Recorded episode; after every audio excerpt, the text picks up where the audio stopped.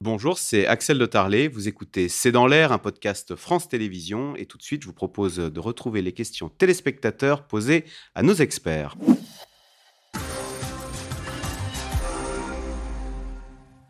Euh, Bernard Sananès, Patrick dans Lyon. Le climat social ne va-t-il pas redevenir plus violent puisque les Gilets jaunes ont obtenu une écoute. C'est quelque chose qu'on avait beaucoup entendu de la part des syndicats. Nous sommes des millions dans la rue, vous ne, vous ne cédez pas. Les Gilets jaunes étaient des centaines de milliers et vous avez donné plus de 10 milliards. Oui, c'est effectivement une, une, possibilité, voire une crainte évidemment que que le, le mouvement euh, social euh, se, se, durcisse. Les spécialistes des, des, conflits sociaux disent que quand un mouvement s'effiloche, il a toujours une tendance euh, au, au, au durcissement.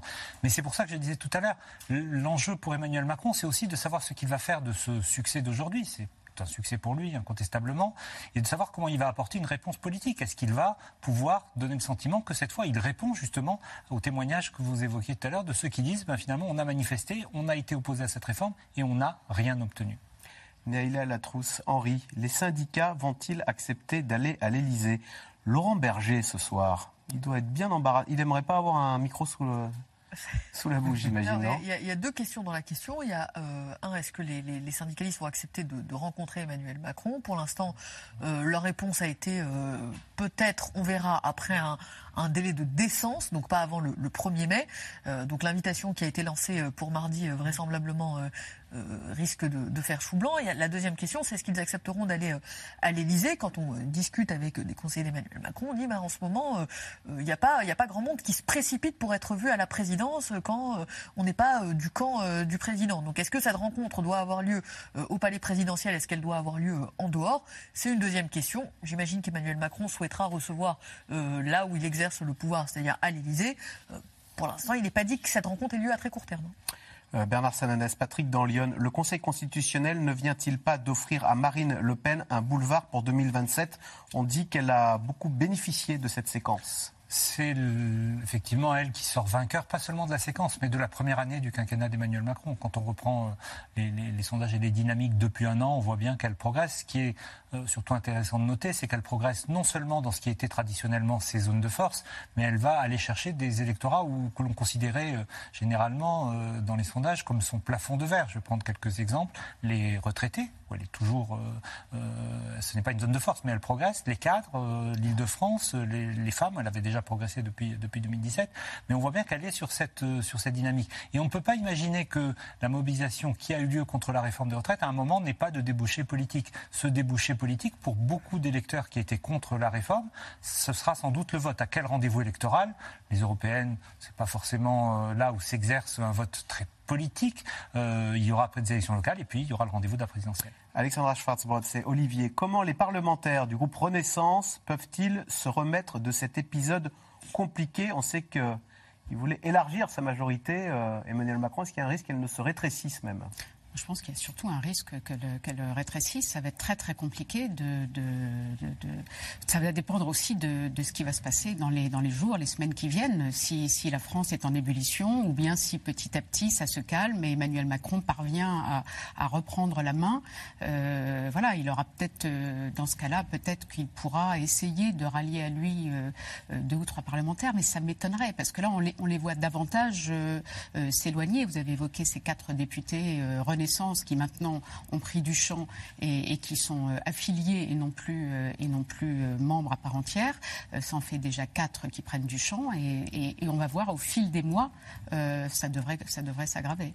Dominique Régnier, et quand Édouard Philippe appelle le gouvernement à pactiser avec les LR Est-ce qu'il n'y a pas là euh, une piste à explorer, si tant est que les LR acceptent hein, cette question Oui, c'est au fond la seule piste cohérente quand on voit la situation d'un accord entre euh, la majorité relative macroniste et les LR, qui, vous l'avez dit, ne sont pas tous d'accord pour, pour accepter cette, cet accord. Mais enfin, ils n'ont quand même pas beaucoup d'options eux-mêmes.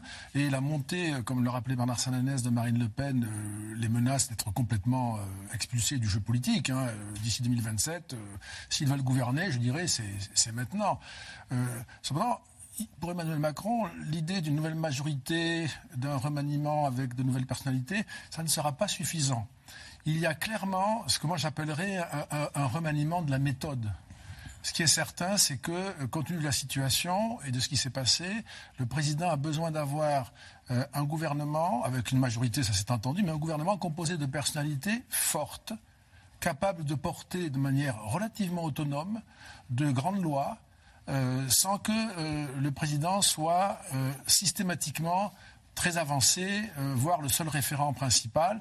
Euh, pour qu'il y ait, au fond, dans le pays, une espèce de partage de la responsabilité. Vous avez des noms en tête? Non, pas du tout. Mais c'est sur la logique, parce que c'est vrai que depuis, depuis 2017 euh, et, encore plus depuis 2022, il y a quelques ministres que l'on voit un peu plus que les autres, mais c'est quand même frappant à, quel point tout remonte à lui et tout dépend de lui. C'est pas raisonnable. Et, du coup, évidemment, les humeurs portent sur lui principalement. Ça ne se partage pas ni au niveau euh, local, ni entre différents ministres. Alors, l'intersyndicale appelle ce soir Emmanuel Macron à ne pas promulguer euh, la, réforme des retraites. Je rappelle que Emmanuel Macron aurait l'intention de promulguer cette réforme dans le week-end. Neila Latrousse, question de Philippe en Saône-et-Loire.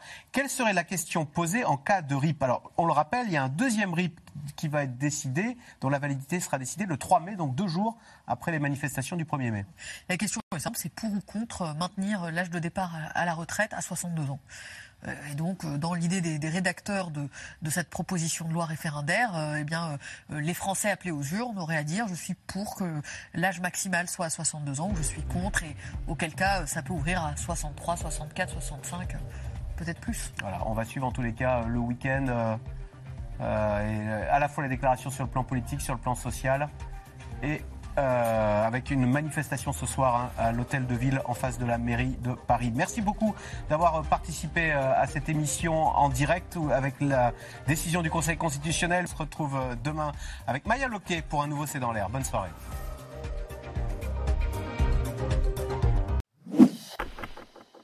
Merci d'avoir écouté C'est dans l'air. Comme vous le savez, vous pouvez désormais écouter l'intégrale, mais aussi l'invité ou vos questions à nos experts. Tous ces podcasts sont disponibles gratuitement sur toutes les plateformes de streaming audio. Et pour le replay vidéo, c'est sur France.tv, bien évidemment. À bientôt.